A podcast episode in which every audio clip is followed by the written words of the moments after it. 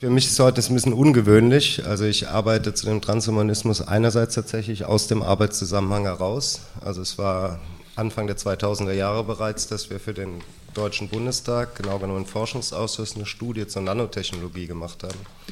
Und da ging es auch über sehr weitreichende Zukunftsvisionen und tatsächlich da damals auch schon über den Transhumanismus. Und ich habe selbst äh, so neben oder am Rande meiner Arbeit sozusagen relativ viel zu der Ideengeschichte vom Transhumanismus geforscht. Was ich heute versuche ist, und da möchte ich gleich dazu sagen, dass ich mir jetzt keinen Expertenstatus anmaße, ich versuche das Ganze mal in etwas größeren Zusammenhang zu stellen, ähm, wo wir alle gleichermaßen, denke ich, Experten sind. Und selbst bei historischen Themen, wenn ich mich hier so umgucke, gibt es auch ein paar, die mich da sicherlich ähm, korrigieren können, wenn ich zu vereinfacht argumentiere. Der Vortrag heißt Sinnangebot im Überwachungskapitalismus. Vielleicht ist Ihnen der Begriff schon untergekommen, ich sage gleich noch was dazu. Und ich möchte vielleicht gleich am Anfang sagen, ja, das geht immer so langsam, wenn man das, die Zusammenfassung, die Vortragsankündigung liest, äh, wirkt das ja nun ziemlich alarmistisch. Deswegen mache ich jetzt gleich ein paar äh, Einschränkungen von Anfang an. Ich möchte nicht damit sagen, dass wir jetzt in den letzten Jahrzehnten sozusagen in allen Bereichen einen gesellschaftlichen Rückschritt hätten. Ich sehe sogar gerade in dem, wie soll man sagen, gesellschaftspolitischen Bereich viele sehr erfreuliche Entwicklungen. Und ich möchte auch gleich betonen, dass die äh, Veränderung des menschlichen Körpers mit Hilfe von naturwissenschaftlich-technischen Mitteln ich keineswegs grundsätzlich ablehne, sondern ich versuche den Kontext darzustellen, in dem es durchaus als Ideologie der Transhumanismus eine gefährliche Rolle spielen kann. Das liegt nun weniger, wie ich am Ende versuche darzulegen, am Transhumanismus selbst, sondern am ungeklärten ähm, und problematischen Verhältnis unserer Gesellschaften zur Naturwissenschaft und Technik. Warum hatte ich dem Vortrag von der Zeit der Verfinsterung gesprochen? Verfinsterung war jetzt gedacht als Gegenbegriff zur Aufklärung sozusagen. Also bevor wir sozusagen nur noch von Innovation und Ähnlichem gesprochen haben, gab es ja sozusagen einen breiten äh, Konsens, dass ein gesellschaftlicher Fortschritt wünschenswert ist und das in der Nachfolge der Aufklärung gewesen. Und bei allen Unterschieden und bei allen äh, teilweise auch blutigen Kämpfen kann man doch sagen, dass es eine gewisse Klammer war, die große Teil der proletarischen Befreiungsbewegung, einschließlich des real, äh, real existierenden Sozialismus, mit, den, äh, mit der Bourgeoisie und dann später mit den liberaldemokratischen Wohlfahrtsstaaten eigentlich verbunden hat, eine Art geschichtsphilosophischen Projekt. Heutzutage sieht das alles schon, ich sag mal, verwirrender aus als in meiner Jugend so, zumindest. Also es gibt äh, eine Renaissance einer politischen Religion, es gibt äh, mit China ganz neue verwirrende Player, die halt Ultrakapitalismus unter einer kommunistischen Partei verwirklichen. Also es ist nicht mehr so übersichtlich wie früher und darunter hat sozusagen auch dieser relativ unproblematisch gesehene Fortschrittsbegriff gelitten, sozusagen. Ähm, wichtig ist, dass dieser gesellschaftliche Fortschrittsbegriff gerade in der Vergangenheit und heute natürlich auch noch in starkem Maße mit starken Hoffnungen auf technischen Fortschritt verbunden war und der wiederum sozusagen als Mittel betrachtet wurde für individuelle und gesellschaftliche Emanzipation. Und ähm, es fällt mir jetzt so ein bisschen schwer, ich bin ja als Wissenschaftler angekündigt, hier jetzt so im, im Schweinsgalopp äh, zu politisieren, aber wenn wir mal jetzt so ganz grob sagen, vielleicht fangen wir an, wenn wir polemisch sind mit Pinochet, Chile oder sonst mit Thatcher und Reagan, haben wir ja einen Aufstieg des Neoliberalismus, eine weitgehende Aufkündigung des sozialstaatlichen Konsens, der relativ stark war in den 60er Jahren, und eigentlich Niedergang der Linken, sowohl in seinen staatsförmigen Verfassungen als auch in anderen. Und gleichzeitig haben wir parallel dazu, teilweise auch aus sehr guten Gründen, äh, Stichwort Ökologie, Stichwort äh, Feminismus, äh, haben wir eine Kritik der alten Fortschrittserzählungen und Konzepte. Und den Rahmen, in dem ich heute äh, einige Überlegungen vorstellen will zum Transhumanismus, würde ich sagen, ist aus drei ähm, mir zumindest unter Nägel brennenden Entwicklungen gekennzeichnet. Eins, was ich jetzt in Anlehnung der, einer aktuellen Diskussion über Wachungskapitalismus nenne und wo ich, glaube ich, sagen kann, nicht unter diesem Begriff, aber zumindest von den Themen her auch in unserem Institut eine wachsende Zahl von Mitarbeitern und Mitarbeiterinnen aus allen Generationen im Moment ähm, sehr intensiv dazu arbeiten, im Rahmen von sogenannten Drittmittelprojekten, die wir kriegen, aber auch konzeptionell in Gruppen von unten heran. Dann haben wir zweitens, ähm, und als Politikwissenschaftler, den ich ausgebildet bin, beunruhigt mich das insbesondere ein Aufstieg faschistischer und anderer rechtsradikaler Parteien, und zwar im Rahmen der zunehmenden Aktualität charismatischer Herrschaft. Also wir müssen uns mal vorstellen, dass wir hatten eine Finanzkrise. Man kann die Daten so oder so deuten, aber es ist auf jeden Fall ein gewisses Anwachsen von faschistischen rechtsradikalen Parteien festzustellen. Wir haben aber selbst in den nicht äh, äh, faschistischen rechtsradikalen Gruppen haben wir auch zunehmende charismatische Herrschaft. Also der, dieser Pilz, der zurückgetreten ist in Österreich, Macron, Kurz, äh, vielleicht äh, Wagenknecht, sind alles Leute, die im Grunde genommen als Personen jetzt auf einmal antreten und sozusagen die alten Parteien nur noch als Hülle oder Schale für ihre eher charismatisch bestimmte Politik benutzen, mit Einschränkungen. Also bei Wagenknecht kann ich es gerade in dem Kontext nicht so genau sagen, ich möchte jetzt hier nicht in irgendwelche Wespennester stoßen, aber zumindest Liste, Sarah oder wie das heißt, hat natürlich für mich aus einer politikwissenschaftlichen Sicht eine ähnliche Tendenz. Und wir haben, und das ist mir durchaus als Technikforscher sehr wichtig, wir haben eine Aushöhlung des politischen Systems durch den Medienwandel. Einerseits durch die Technologien selbst, aber auch durch die Besitzverhältnisse. Wir können da im Detail sicherlich nachher noch darauf zu sprechen kommen. Und im Kontext der Diskussion dieses äh, Überwachungskapitalismus werde ich auf ein paar Punkte da auch noch eingehen.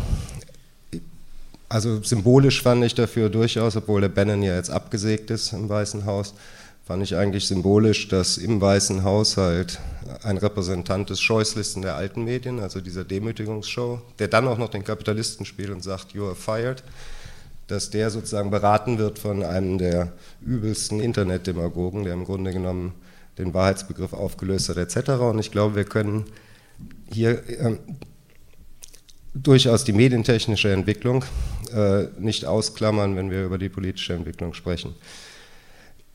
Was die Sache auf gewisse Weise erschwert, ist, dass zumindest ein scheinbarer Gegensatz besteht zwischen den Protagonisten des Überwachungskapitalismus, die häufig eher linksliberal sind. Man erinnere sich daran, als, als Trump in die Regierung gekommen ist, äh, hat dann ein sehr rechtslibertärer Peter Thiel, ein, einer dieser IT-Leute, hat die alle eingeladen ähm, aus dem Silicon Valley, die jetzt größtenteils, zumindest persönlich, sich relativ besorgt über diese neue Regierung halt geäußert haben.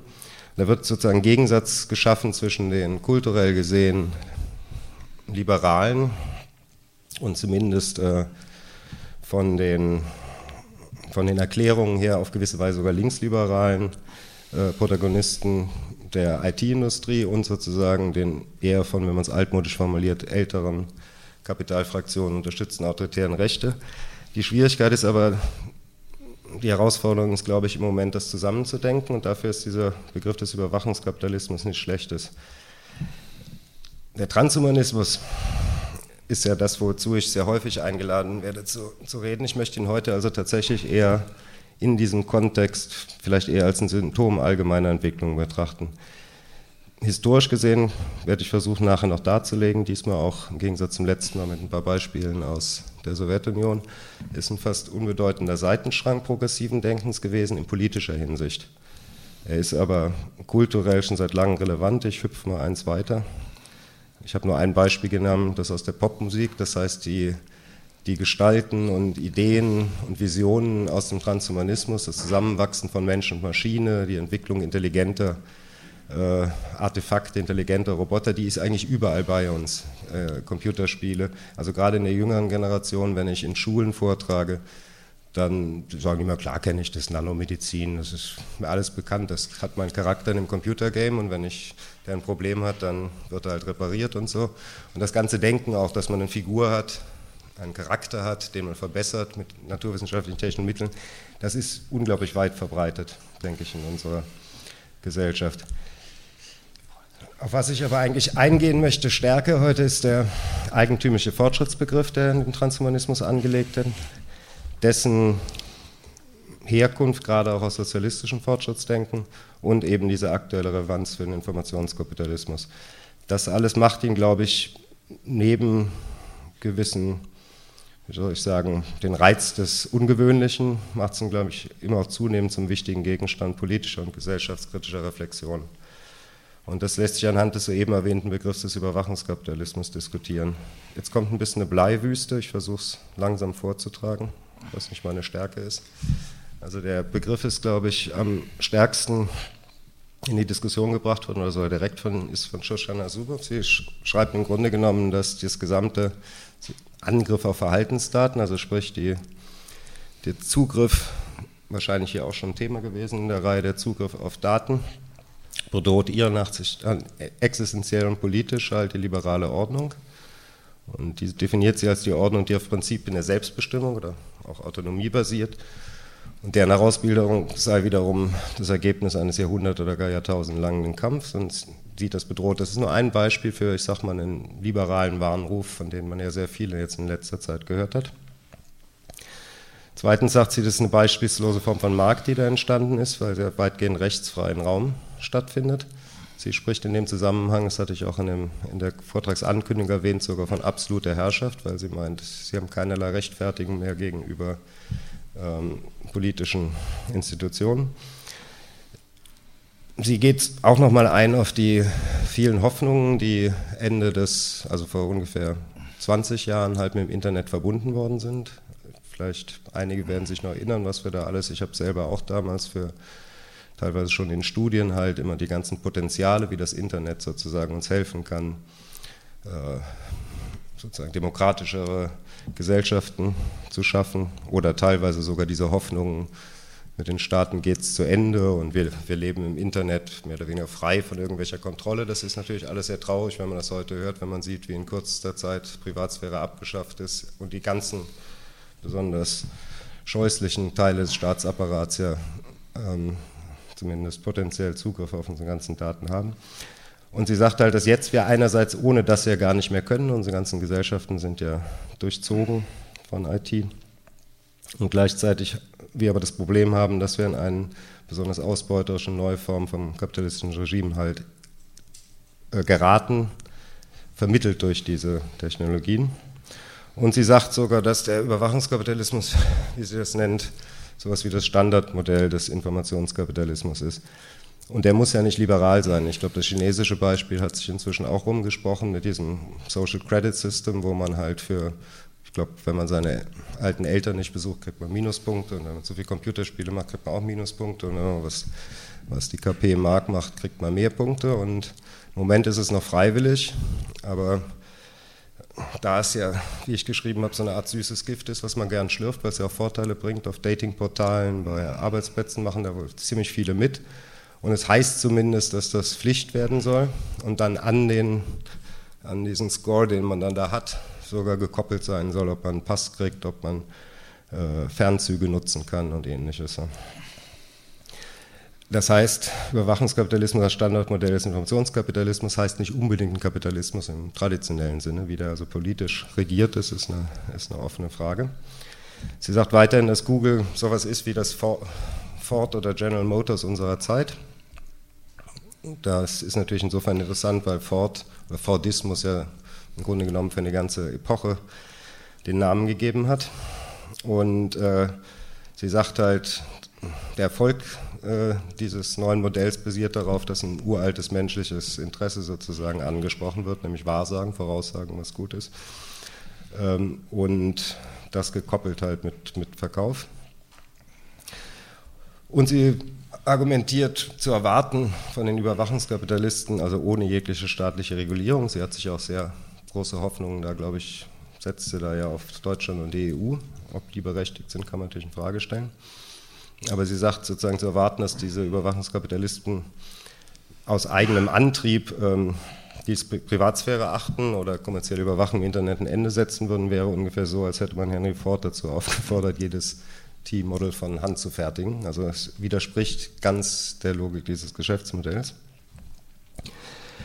Und sie fordert eigentlich dazu auf, dass wir halt herausfinden sollten, wie wir in diesen in diese Erzielung von Überwachungsprofiten eingreifen können und dabei, das ist hier ein zentrales Anliegen der liberalen Ordnung, wieder den Vorrang sichern können im, im Kapitalismus des 21. Jahrhunderts.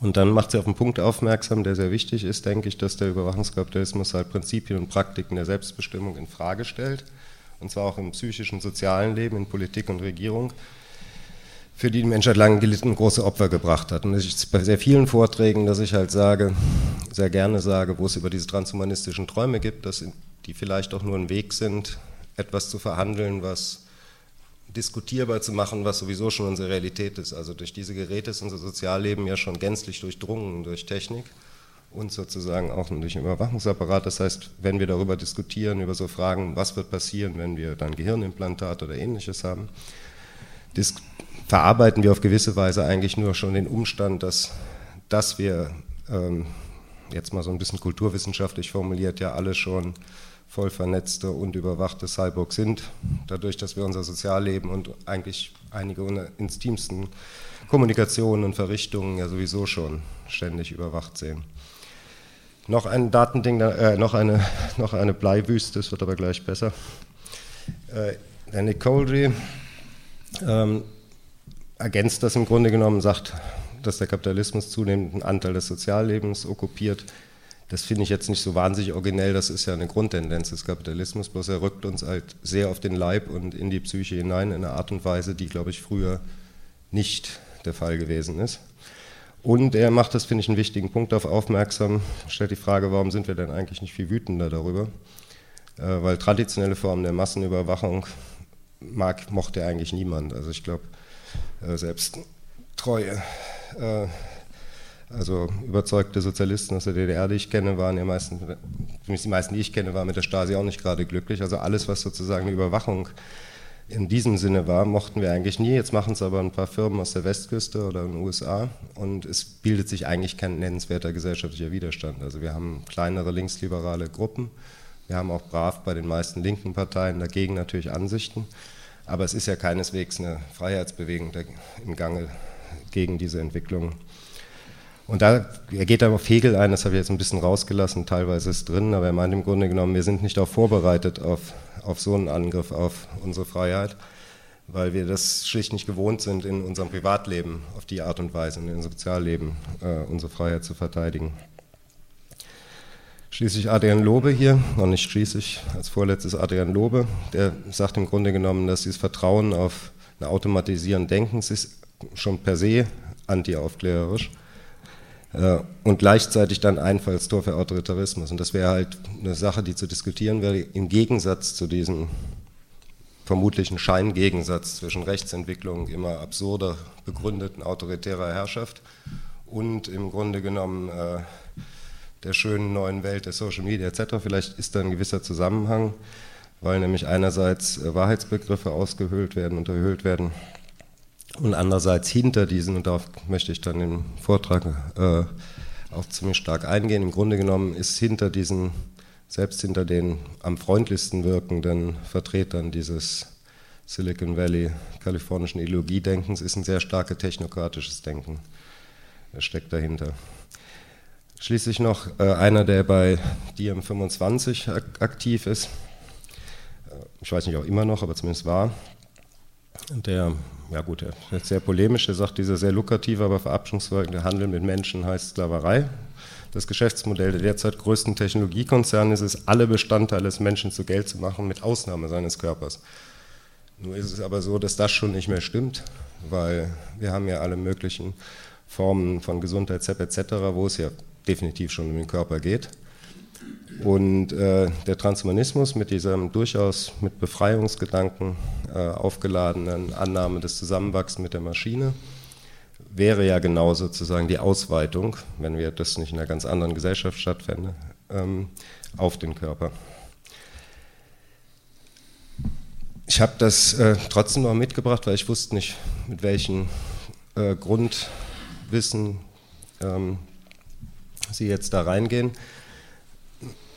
also inzwischen gar nicht mehr so verbreitet, aber als wir damit angefangen haben, dazu auch zu Untersuchungen zu machen, war ein Schlagwort immer Human Enhancement, also die Steigerung der menschlichen Leistungsfähigkeit oder gerade in Deutschland problematischer ähm, Aspekte ansprechenden Übersetzung Verbesserung des Menschen.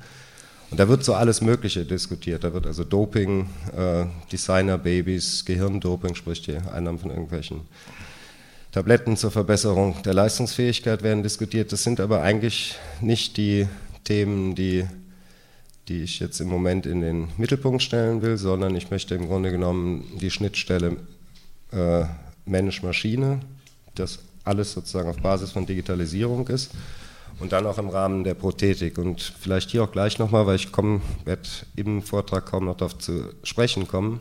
Selbstverständlich habe ich gegen viele dieser Technologien überhaupt nichts. Ich bin zum Beispiel im Projekt drin vom, vom Forschungsministerium, wo es um wo eine Handprothese und Beinprothese und sogar auch so ein Brain-Computer-Interface, also eine Gehirn-Maschine-Schnittstelle, alles entwickelt wird. Mir geht es hier in diesem Vortrag eher darum, die Aufladung dieser Technologien mit so einer Zukunftsvision, wo so ein Verschmelzen von Mensch und Maschine als Notwendigkeit betrachtet wird.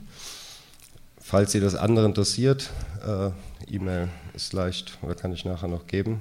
Auch also wenn Sie der Stand der medizinischen und prothetischen Technologien interessiert, kann ich gerne ein paar Hinweise auch noch verschicken.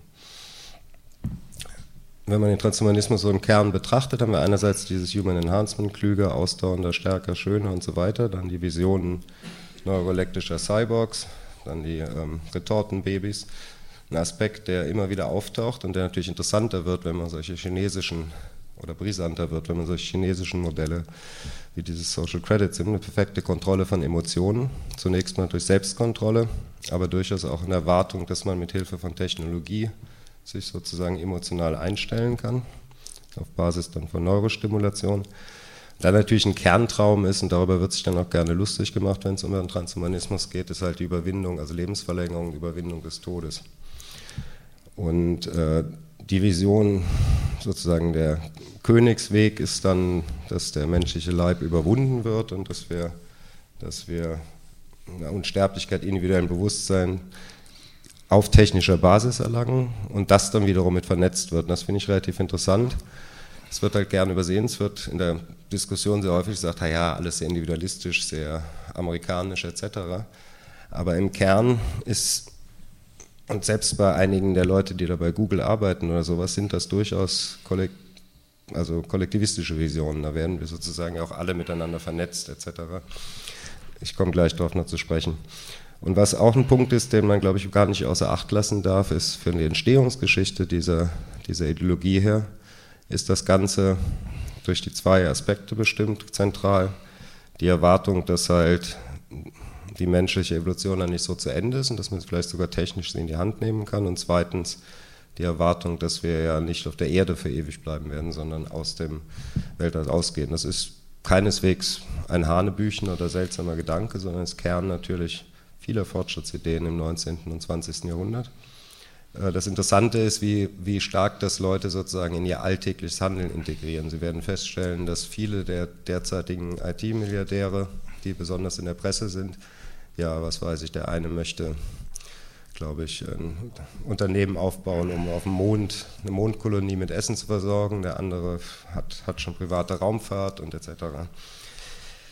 Ähm, das endet dann bei einigen, sowohl bei diesen einigen, der, dem einen alten Kommunisten genauso, aber auch bei dem Kurzweil, der jetzt bei Google halt tätig ist derzeit auch, endet das dann mit so Visionen, dass das ganze Universum gesättigt wird mit menschlicher Intelligenz auf Basis von so einer Mensch-Technik-Symbiose. Ähm, noch eine letzte, ich hoffe wirklich eine letzte Bleiwüste. Ähm, warum wir überhaupt mit dem Thema uns befasst haben und was man, glaube ich, auch nie vergessen sollte, obwohl ich einige Darstellungen, die in Deutschland in letzter Zeit erschienen sind zu dem Thema, in der Hinsicht ein bisschen äh, übertrieben finde. Äh, es wird halt sehr stark, da ist ein sehr starker Einfluss natürlich auch des, der Militärforschung drin in dem ganzen Thematik. Das kann man also sehr weit zurückverfolgen, dass diese ganze Idee, dass wir sozusagen besser, also leistungsfähigere äh, Soldaten erschaffen, dass das durchaus die Basis des Ganzen ist.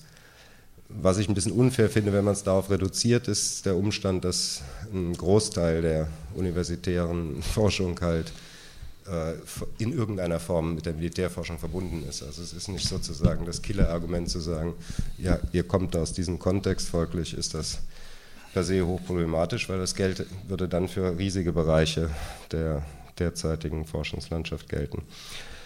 Ich wollte hier von diesen ganzen Bleiwüsten vor allen Dingen darauf hinweisen, das endet im Grunde genommen regelmäßig dann damit, dass der ganze Körper und der ganze Geist äh, als technisch reproduzierbar und damit auch beliebig mit Maschinen halt verbindbar vorgestellt wird.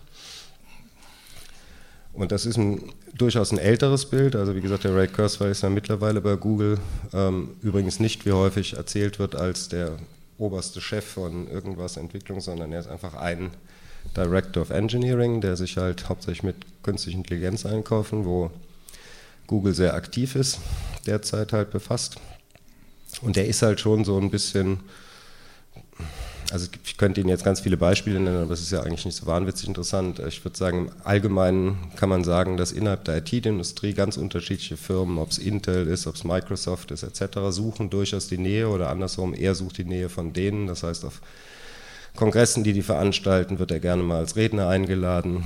Intel hat schon vor zehn Jahren ähm, ihren Firmen Developer, also ihren Entwicklertag unter das Motto Singularity gestellt. Das ist so seine Vorstellung eines Sprungs in eine neue Menschheitszivilisation. Und das ist halt nur ein Beispiel dafür, dass halt äh, Leute, die durchaus teilweise wie Kurzweil beeindruckende Erfinder und Ingenieure selbst sind, teilweise aber auch einfache transhumanistische Ideologen in sehr starkem Maße hofiert werden und sich im Umkreis bewegen halt von der IT-Industrie. Und das gilt durchaus auch gerade für diejenigen, die in den letzten Jahren, somit die, oder letzten Monaten, muss man fast sagen, oder in den letzten 15 Monaten, somit die spannendsten Ankündigungen gemacht haben. Ich weiß nicht, ob Sie es mitgekriegt haben, aber es ist ähm, äh, angekündigt worden von Facebook, die haben, dass die, glaube ich, eine, mittlere zweistellige Zahl von Ingenieuren ein, ähm, angestellt haben und das mit der Idee, dass wir die unsere Geräte hier steuern können durch Denken, wenn man es jetzt mal so, so ähm, umgangssprachlich sagt, mit anderen Worten, das Input-Signal halt. Gehirnaktivitäten sind und der Elon Musk hat dann gleich wieder optimistisch gesagt, er will das nicht nur extern machen, sondern er möchte, glaube ich, in wie üblich größenwahnsinnigen Zeitplan entworfen, in sechs Jahren für Leute, die so gänzlich gelähmt sind, also nicht mehr die Augen bewegen können, möchte Implantate machen, und zwar in beide Richtungen. Also einerseits die Gehirnaktivitäten sozusagen als Steuerungssignal und umgekehrt stimulieren. Und das möchte er dann in zwölf Jahren für jeden von uns, der das will. Das ist natürlich in vielerlei Hinsicht ähm, äußerst gewagte Thesen, allein regulatorische etc. Aber es, äh, es ist halt interessant zu sehen, dass das die beiden dann gleichzeitig in den offenkundig in ihren Visionen der Zukunft sich wieder um denselben Science-Fiction-Autor ähm, beziehen. Das heißt, wir haben so ein, ein seltsames Phänomen, dass äh, Sachen, die vielleicht vor 15, 20 Jahren wir uns fast schon noch geschämt haben, in irgendeinem Bericht für den Bundestag zu schreiben, weil es so skurril wirkte, inzwischen halt flächendeckend in Feuilleton, äh, teilweise auch in, in der ethischen Diskussion und sowas diskutiert werden. Das ist dieses klassische, das habe ich jetzt nur noch eingeblendet, um zu zeigen, was da diskutiert wird, um gleich zu zeigen, woher es kommt. Also das ist dann der historische Teil. Also man sieht im Grunde genommen hier so eine riesige, so eine Art Universalgeschichte. Und die endet dann halt, beginnt halt mit, mit Entstehung des Lebens oder vor der Entstehung des Lebens und endet dann halt mit diesem Universum, was halt sozusagen durch eine menschlich-technische Zivilisation ähm, gesteuert wird im Grunde genommen. Also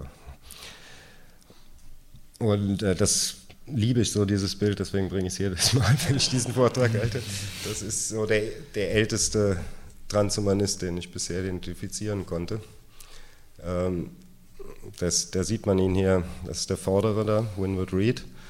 Der ist, war ein ganz interessanter Mann, ein Held der, der Freidenker-Atheistenbewegung in, in Großbritannien, nach seinem Tod insbesondere und wollte Schriftsteller werden. Dann hat er gedacht, nee, macht er doch Afrika-Erforscher, was ja damals noch eine sehr abenteuerliche Sache war und hat durchaus auch Darwin gekannt und dem halt so Informationen, die der auch aufgenommen hat über menschliches Verhalten geschickt und so. Und der hat dann offenkundig an der Westküste von Afrika, ähm, fiebernd möglicherweise, er war zumindest da schwer krank, hat er dann eine Universalgeschichte geschrieben, die durchaus recht bemerkenswert ist für diese Zeit zum Beispiel mit einer relativ vergleichsweise, also ist alles schon sehr kolonialistisch, imperialistisch, aber vergleichsweise einer recht großen Hochachtung für Afrika, vergleichsweise wohlgemerkt. Und die letzten beiden Kapitel gehen halt aber nicht über äh, Vergangenheit oder Gegenwart, sondern gehen halt über die Zukunft. Das Ganze heißt das Märtyrertum des Menschen. So die Idee, dass die Menschheit als Ganzes ewig dafür arbeitet und in großer Plackerei und viel Leiden, um dann halt eine äh, glorreiche Zukunft zu erlangen.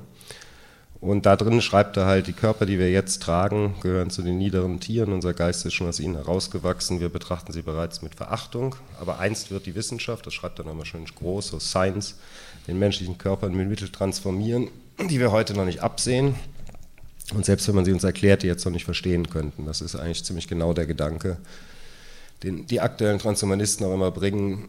Wir wissen, die KI wird alles revolutionieren. Wir sind aber viel zu dumm und so minderwertig im Vergleich zu den Maschinen, die da kommen werden, dass wir, wir können uns nicht im geringsten vorstellen, wie das sein wird. Und selbstverständlich werden auch schon nach seiner Vision dann Krankheiten völlig ausgerottet und die Unsterblichkeit erfunden werden. Und dann geht es einen Schritt weiter und das alles dient dazu, um ins Weltall zu wandern und dann auch mit den damaligen Vorherstellungen, wie das Vorstellungen, wie das aussehen könnte. Und am Ende ist es dann im Grunde genommen, dass die Gattung, die Menschheit so eine Art, ja, also sich selbst zum zum, zum Gott macht, mehr oder weniger.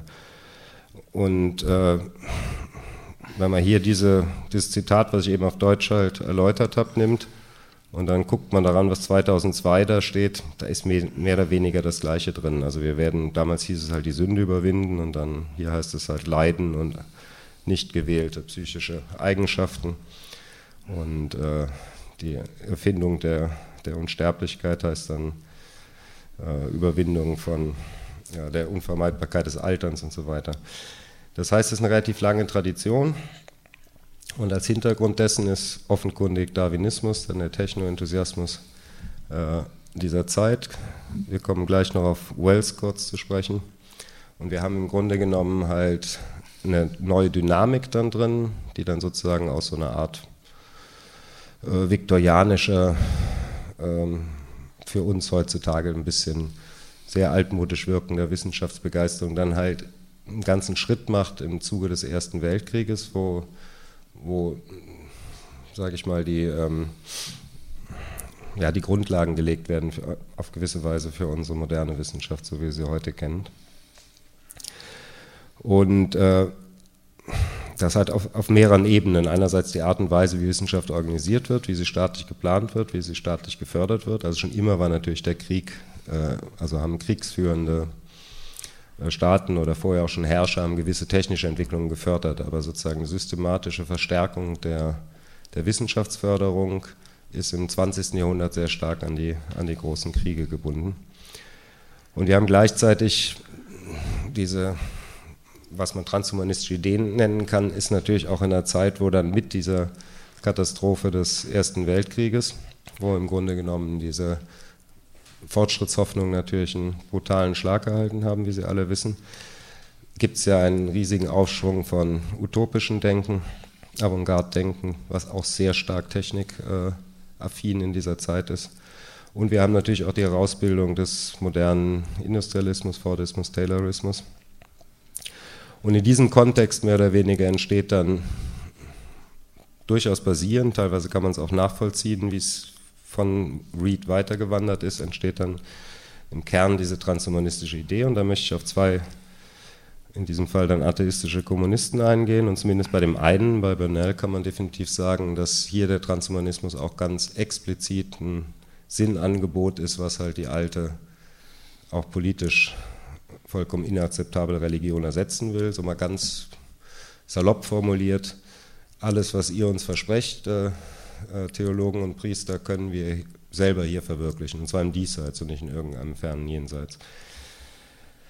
Äh, das Bindeglied dazu ist hier der H.G. Wells. Es wird gern vergessen, dass der, dass der halt, was der gewesen ist, wir kennen den im Wesentlichen als Science-Fiction-Autor, aber er ist, er ist äh, war zum Beispiel einer der häufigsten Autoren von Nature in den ersten Jahrzehnten, also eine der wichtigsten, wohl wichtigsten Wissenschaftszeitung, jetzt äh, Zeitschrift, also nicht als mit naturwissenschaftlichen Beiträgen, aber sozusagen zu Wissenschafts-, also zu Bildungsfragen und so.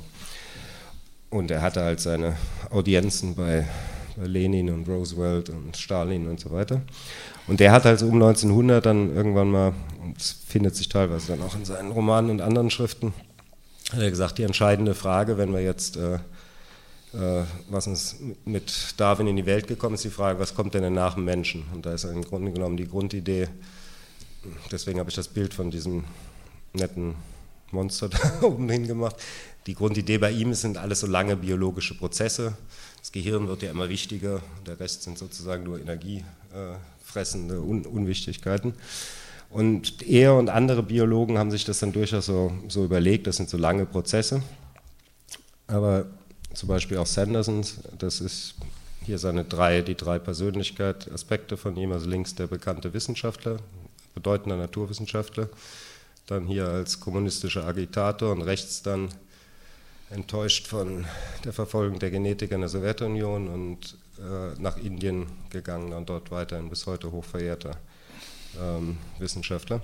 Und der hat im Grunde genommen sehr frühzeitig, also der hat auch diesen lange Blick gehabt auf die Menschheitsentwicklung und hat halt angefangen dann so Essays zu schreiben, wo er ganz deutlich gesagt hat, das ist jetzt keine, keine Fiction, sondern ich versuche halt darzulegen, auf der Basis dessen, was ich heute weiß, wie es in der Zukunft aussehen könnte. Und da gab es eine ganze Reihe von solchen Essays von verschiedenen Leuten. Das ist insgesamt ein kleiner Kreis, also vielleicht, also unter zehn wahrscheinlich sogar insgesamt. Es gab ein paar, ich bin auf ein paar weniger bedeutende Leute gestoßen. Und die haben gemeint, dass sie einerseits die frühe Science Fiction im hohen Maße beeinflusst haben, aber ein sehr wichtiger Punkt ist, dass die zumindest die Kommunisten unter ihnen, aber auch Wells auf gewisse Weise, das keineswegs als irgendeine Unterhaltungsliteratur verstanden haben, sondern es ging ihnen definitiv um etwas, was man heutzutage vielleicht wissenschaftlich begründete Futurologie nennen könnte. Und auch bei Haldane ist es ganz stark der Anspruch, ähm, der hat sich auf viele Diskussionen mit Theologen eingelassen, ganz stark der Anspruch zu sagen, wir haben hier ein, äh, auch als Wissenschaftler die Möglichkeit, über die Zukunft der Menschheit und die ganz großen Fragen, also das, was in der Religion dann äh, Eschatologie heißt, also die letzten Fragen, wir haben darauf auch Antworten, und zwar auf der Basis dessen, was wir jetzt schon wissen. Also wir können das extrapolieren. Was halt auffällig ist, ist, und das ist wichtig jetzt für den Schlussteil des Vortrags, ist, äh, da ist, die haben das dann modifiziert, als sie sozusagen noch treuere Kommunisten wurden, aber sie waren am Anfang sehr stark tendierten in eine Richtung von so einer Wissenschaftlertechnokratie. Also man sieht ja zum Beispiel die für den Durchschnittsmenschen, der muss, muss halt lernen, dass das höchste seiner Pflichten ist, den Kreativen, die Kreativen zu unterstützen und die schlimmste seiner Sünden, sie, die zu behindern. Und äh, der Wert des, des Einzelnen ist halt vollkommen vernachlässigbar im Vergleich mit dem Cosmic Destiny of Mankind. Das heißt, also im Grunde genommen, später haben sie das durchaus modifiziert, aber ähm, ein Enthusiasmus für die Menschheit, immer mit der Idee, dass die Menschheit vorher sich dann auch kommunistisch wird und so und damit eine rationale Basis hat für wissenschaftlichen Fortschritt. Dann aber eine relativ stark so von wegen äh, Hierarchisierung nach den kognitiven Fähigkeiten. Und die Schlüsselfigur der im, sozusagen im westlichen Strang vom Transhumanismus ist dann halt Burnell. Ähm, auch hier wieder zur Linken sieht man halt ein paar beispielhafte Bilder, wo ihm ähm, Crick und Watson ihr Helix-Modell halt zeigen, weil er ein bedeutender Naturwissenschaftler war. Und rechts sieht man zum Beispiel hier dieses Bildchen, was in, in einer rotweinseligen Nacht Picasso dem die äh, britische Regierung in 50er Jahren verboten hat, auf irgendeine so kommunistische Friedensbewegungsveranstaltung zu gehen. Den haben sie da sind sie alle bei Bernell zu Hause gewesen, haben viel Rotwein getrunken und das hat er ihnen so an die Wand gemalt. Das hängt übrigens jetzt im Eingang vom Welcome Trust und er ist insofern da entscheidend für die Entwicklung vom Transhumanismus, weil er halt sagt, äh, vergesst man diese langen biologischen Zeiträume. Die eigentliche konsequente Fortsetzung der menschlichen Evolution ist halt der mechanische Mensch. Äh, sozusagen das ein mag zwar uns zunächst alles irgendwie seltsam, monströs oder inhuman vorkommen, aber im Grunde genommen ist es das Kennzeichen der menschliche Evolution ist halt, dass er halt durch die Technik-Evolution sich selbst ähm, auf eine neue Evolutionsmodus sozusagen bringen wird. Ähm, das habe ich, das nicht groß zum Lesen, das ist nur wichtig. Das Ganze ist, äh, ist durchaus wieder so ein fotologischer Text. Da gibt es nur ein einziges, ich sag mal sozusagen erzählerisches, narratives Element, nämlich er sagt im Grunde genommen, irgendwann wird ein Wissenschaftler wissen, entweder ich, ich sterbe jetzt körperlich und bin ganz weg, oder vielleicht kann ich mein Gehirn irgendwie retten und anschließen an alle möglichen Apparate und dadurch halt so eine Unsterblichkeit erlangen. Und das ist im Grunde genommen das, was heutzutage bei den Transhumanisten zum Beispiel als Mind-Uploading bekannt ist, so die Idee, dass man hier so eine Art Momentaufnahme der, des äh, Gehirnaktivitäten machen kann, daraus sozusagen eine Art Bewusstsein auf eine Festplatte banden kann. Das entwickelt er damals natürlich noch vor dem Computer mit anderen Vorstellungen, aber neuroelektrische Sachen sind natürlich damals schon bekannt. Das heißt, die Idee, dass halt äh, dann dieses Gehirn angeschlossen wird an alle weiteren Sachen und dann äh, alle möglichen Geräte. Und dann halt auch die Annahme, dass äh, diese verschiedenen halb Maschine, halb Organismuswesen dann zusammengeschlossen werden und dann eine Art von so einer Telepathie-direkten Verbindung besteht. Auch das, das klingt jetzt alles wieder sehr Science-Fiction-artig, aber das ist natürlich im Moment, wenn wir in die, in die Forschung gehen, wird das durchaus, durchaus schon diskutiert, halt, diese Möglichkeit der Telepathie, dass man halt, ähm, also das, was der Musk sich da vorstellt, in dem einen Interview hat er genau so etwas gemeint, dass das auch eine Zukunftsmöglichkeit sei. Ähm, wichtig auch hier wieder im Grunde genommen, dass, dass da halt so ein, zwar so, es ist eine Kollektivist, also durchaus eine kollektivistische Idee, allerdings mit einer klaren Hierarchisierung hinsichtlich der geistigen Leistungsfähigkeit.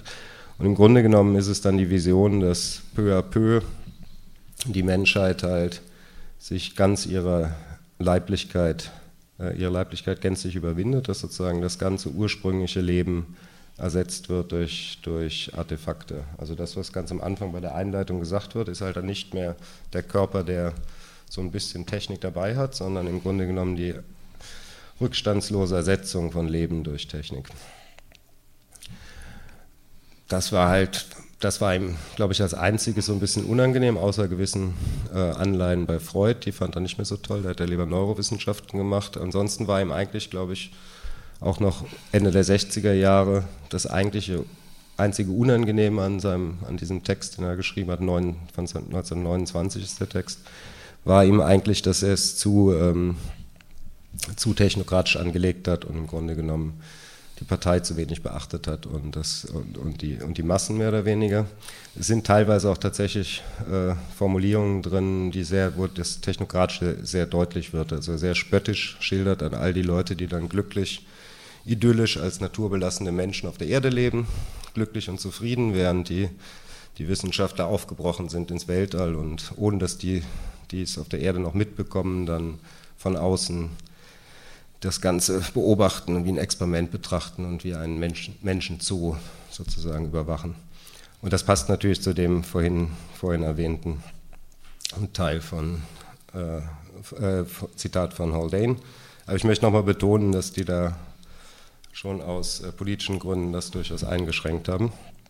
Aber es bleibt dieser technokratische Anspruch und den können. Sie, wenn Sie einige der Interviews lesen, da mit den Google-Gründern oder ähnlichen, einige Bücher von Eric Schmidt oder sowas anschauen, das ist äh, ziemlich so genau das Gefühl, so wir gehören zu einer gewissen äh, Teil der Gesellschaft, ne, die sich stark über Intellektualität und technisches Wissen halt definiert, naturwissenschaftlich-technisches Wissen. Und aufgrund dessen sind wir eigentlich am ehesten in der Lage, auch die Gesellschaft zu steuern. Das ist im Grunde genommen diese Teil dieser kalifornischen Ideologie, dass äh, die ganzen die ganzen Sozial, also die ganzen Sozialphilosophen etc., das hat alles zu schweigen. Was wir brauchen, ist im Grunde genommen äh, technokratische Experten aus Naturwissenschaften äh, geschult oder Ingenieurswissenschaften und die können halt auch durchaus die Lösungen für die Gesellschaft des 21. Jahrhunderts finden.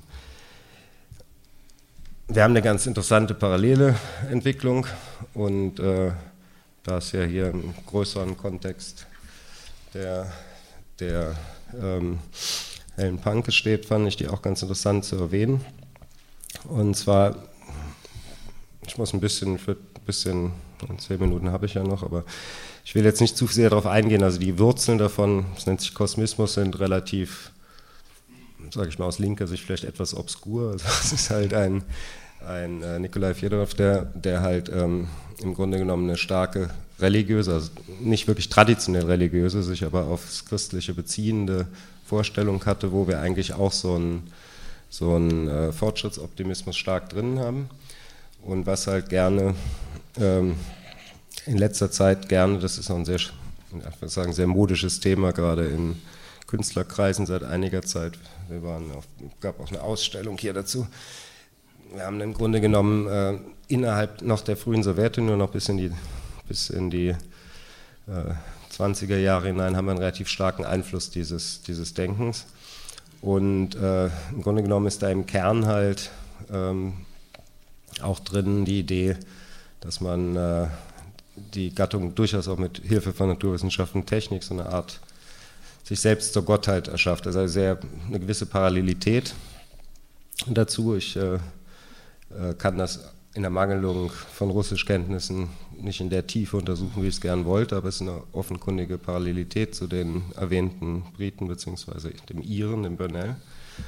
Und eine pittoreske, aber vielleicht durchaus ein bisschen bezeichnende Sache sind, sind Biokosmisten, glaube ich, eine kleine Gruppe nur gewesen, eine pro-bolschewistische Kleinstgruppe. Und die haben zum Beispiel für Immortalismus und Interplanetarismus geworben. Auch da wieder eine ganz klare Parallele eigentlich im Grunde genommen zu den britischen äh, Entwicklungen, Hoffnung auf individuelle Unsterblichkeit und diese starke Betonung darauf, äh, dass wir als Menschheit so eine Art Aufgabe haben, ins, ins Weltall aufzubrechen. Und hier unten stehen so ein paar Namen, ich will jetzt nicht alle durchgehen, die alle auf gewisse Weisen davon äh, beeinflusst worden sind, von diesem Denken, unter anderem halt ähm, Pioniere der Weltraumfahrt, Schriftsteller verschiedener Art. Und man kann, glaube ich, auch zeigen, und das wird teilweise sogar dann diskutiert, also dieser britische Philosoph hat dann ein bisschen, hat ein Buch dazu geschrieben, die Immortalization Commission, oder, und hat halt ein bisschen provokant gefragt, ob der eine Google-Gründer und der Facebook-Chef, ob die halt neue Gottbilder seien. Und auch der Hinweis darauf, dass äh, bei den, äh, wie nennt man das denn, das ist ja keine Bestattung, also bei den, nach Lenins Tod, dass dann halt in der Kommission da solche Gottbilder halt mitge, mitgewirkt hätten.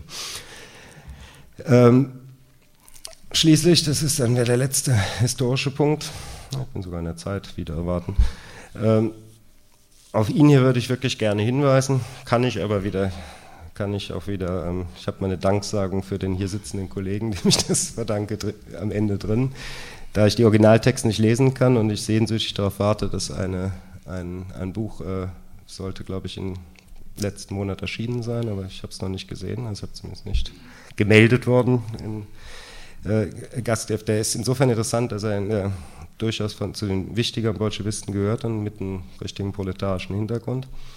Als Dichter war er wirklich bedeutend, hat aber sozusagen seine Dichtung irgendwann bleiben lassen, in Anführungszeichen, und hat sich dann gewidmet halt einem durch den Taylorismus, Fordismus sozusagen geprägten Institut, äh, unter Stalin dann ermordet. Äh, ich möchte zunächst eingehen auf ihn als Dichter, da gibt es diesen, bin mir gar nicht sicher, ob das verständlich übersetzt ist, aber ein Packen von Ordern. Das ist im Grunde genommen so ein Text, der so wie so, ja, wie so Arbeitsbefehle mehr oder weniger angelegt ist. Man sollte den jetzt auch, ich trage ihn jetzt nicht vor, das ist mir jetzt zu albern, aber man sollte den auch äh, möglichst emotionslos, befehlsartig sozusagen durchgeben. Und da finden wir hier schon in diesen, in diesen Texten sowas wie Hirnmaschinen zum Transport, Kinoaugen für die Infrastruktur, Elektronerven zur Produktion etc. Wir haben also im Grunde genommen hier schon so eine Bildlichkeit das Mensch-Maschinen zusammenwachsen und natürlich viele andere Maschinenkult-Sachen, das kennen Sie sicher alles. Ähm, und interessant ist, dass er dann irgendwann halt sich tatsächlich, dass das Bild rechts unten sich dann tatsächlich halt ganz ähnlich wie, glaube ich, in anderen Entwicklungen in Deutschland, USA etc. gab es das auch, wo im Grunde genommen im Sinne der ähm, Arbeitseffizienz halt äh, neue Technologien eingesetzt wurden oder auch natürlich durch, den, durch die schrecklichen Kriege halt auch in Sachen Prothetik sehr viel gearbeitet worden. Das ist im Grunde genommen etwas, was gerne ausgeblendet wird in der Vorgeschichte der heutigen Sachen, weil es halt so sehr starken Bezug auf die Arbeitswelt hat. Das Interessante ist aber, dass durchaus das verbunden wurde mit, mit Gesellschaftshoffnung äh, für die Gesamtgesellschaft und teilweise sehr emphatischen Vorstellungen eines Zusammenwachsens von Menschheit und Maschine. Zu den Wirkungen, ähm, also dieses erwähnte Institut, Zentralinstitut für Arbeit, haben wir einerseits diese ganzen Tachanow-Sachen, die kennen Sie, äh, was wahrscheinlich auch bekannt ist, dass halt Ford und Taylor durchaus halt bedeutende Autoren, äh, also bedeutende Bezugspunkte waren in der Sowjetunion. Und äh, was mir persönlich eigentlich fand ich äußerst spannend im unteren Punkt halt, also das Samyatins Wir, was ja im Grunde genommen ganz grundlegend ist dann für ähm, zugestandenermaßen, glaube ich, für Orwell und nicht zugestandenermaßen für Huxley, also für die antiutopische Tradition, wie wir es nennen wollen. Das ist im Grunde genommen in vielerlei Hinsicht eine direkte, äh, zum Teil eine Satire, aber durchaus durch eine gewisse Bestürzung äh, hervorgerufene Satire auf diese Art von Literat Literatur. Da gab es natürlich auch relativ, zumindest soweit ich es beurteilen kann, aus Übersetzungen heraus ziemlich viele irrelevante Literatur, was ich bei ihm, Gastev allerdings selbst nicht finde.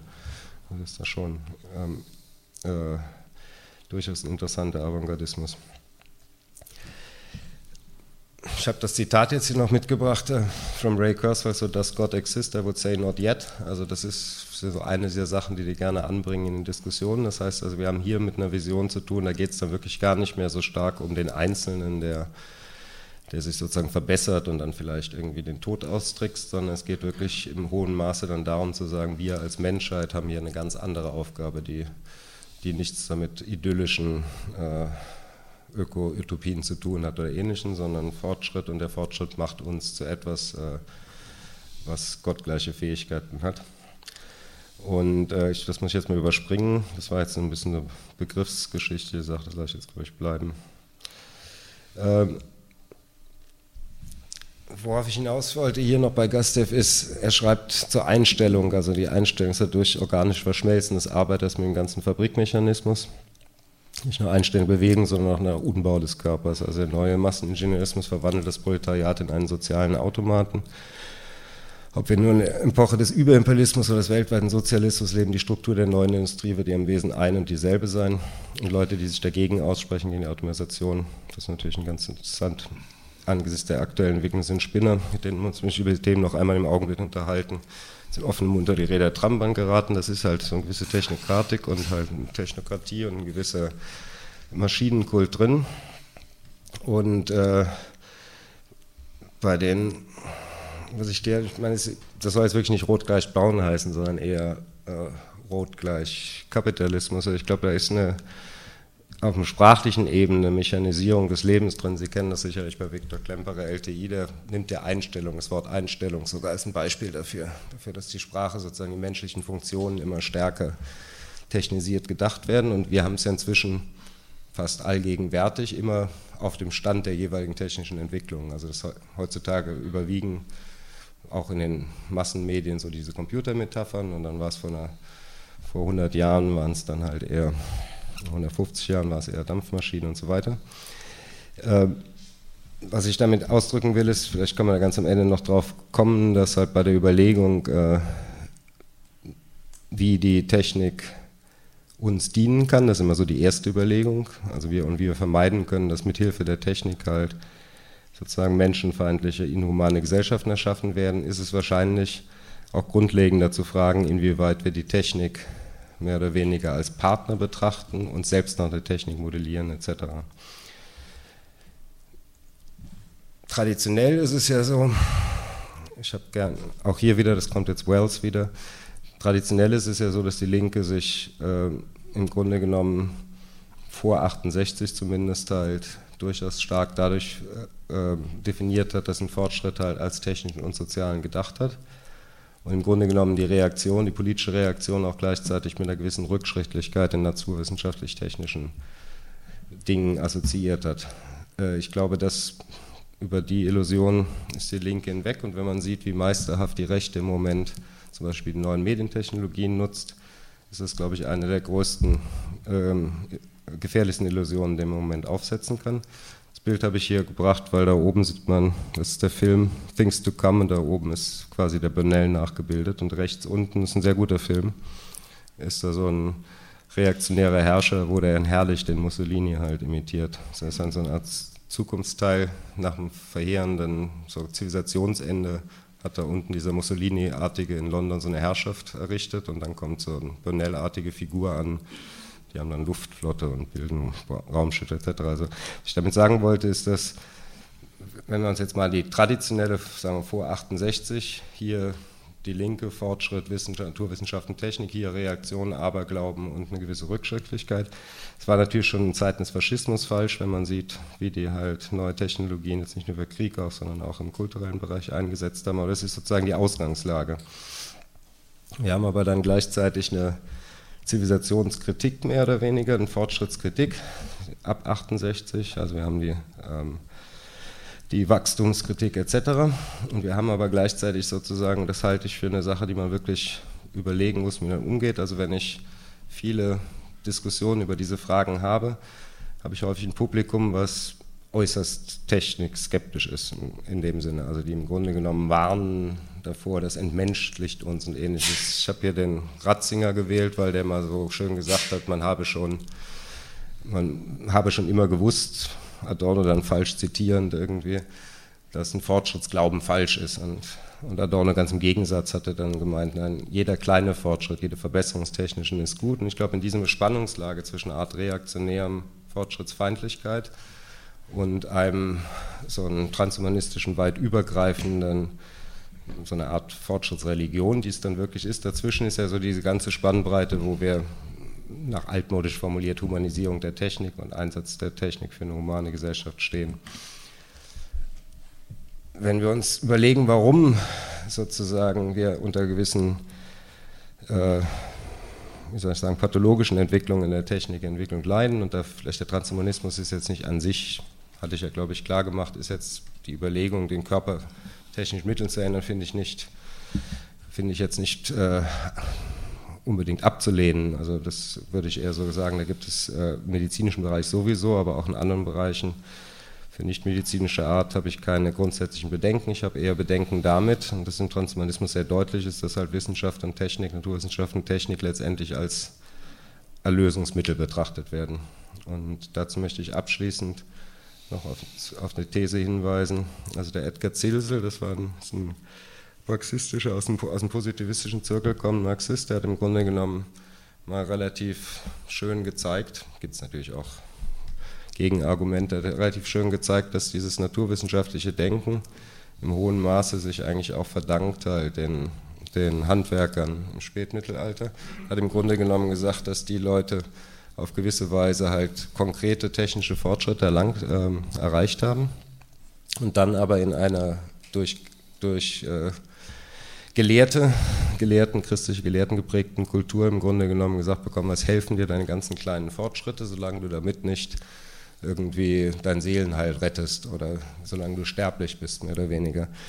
Und diese ähm, eher marxistische sozialgeschichtliche These kann man eigentlich sehr gut mit einer anderen These von einem für mich der bedeutendsten Philosophen, deutschen Philosophen des letzten Jahrhunderts kombinieren, der der ideengeschichtlich argumentiert hat und dass im Grunde genommen die Moderne nie den Schritt gegangen ist über die, die äh, Hoffnungen des Mittelalters hinaus. Also die tritt zwar an mit diesem Anspruch, wir nehmen unser Leben in die Hand, wir als Gesellschaften haben einen neuen Möglichkeitsraum, wir können eine bessere Gesellschaft schaffen, aber letztendlich äh, ist der Druck der sozusagen der mittelalterlichen, der rückschrittlichen Kräfte so stark, dass man ständig genötigt werden, die Verteidiger der, des Einsatzes für Technik für humane Zwecke ständig genötigt werden, das Blaue vom Himmel herunter zu versprechen sozusagen.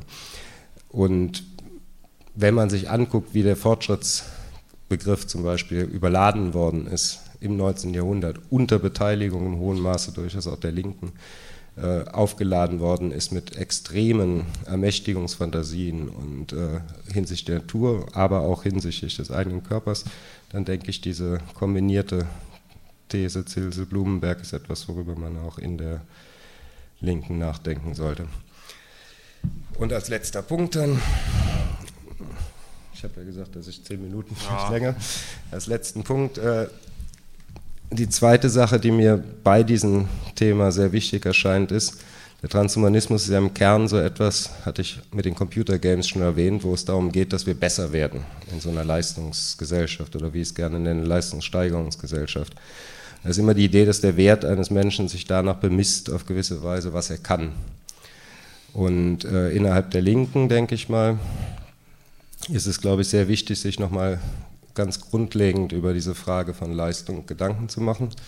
Da mache ich so ein bisschen Kind meiner Jugend sein, aber ich denke mal, wenn wir im Kern sagen, jeder nach seinen Fähigkeiten, jeder nach seinen Bedürfnissen, ist es definitiv was anderes, als wenn wir, wenn wir als das sozialistische Prinzip, was ein Leistungsprinzip ähm, zugrunde legen. Das heißt, im Grund, in einer Zeit, wo wir tatsächlich einen technischen Fortschritt haben, der potenziell natürlich jetzt nicht sofort weltweit unsere Entwicklungsutopie im Westen möglich macht. Sprich, dass wir, ich meine, das kitschige Bild ist ja, die Roboter bedienen uns etc., aber wir haben sozusagen eine Entwicklung erreicht, in der wir halt viele dieser ähm, Elemente des Reichs der Notwendigkeit, des Mangels oder sowas überwunden haben. Wir haben aber Gesellschaften, die gänzlich darauf eingerichtet sind, äh, dass der Wert eines Menschen danach bemessen wird, ist, was er kann und macht.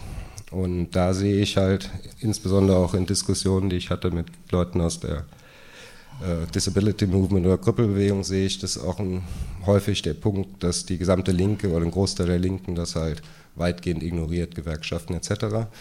Und dass eigentlich die Herausforderung unserer Zeit ist, dass diejenigen Kräfte, die sozusagen gegen jetzt irgendwelche faschistischen Sachen stehen, zusammenhalten, eine Vision entwickeln, wie in einer Überflussgesellschaft halt ein neues Menschenbild entstehen kann, was eben nicht auf Fähigkeiten basiert.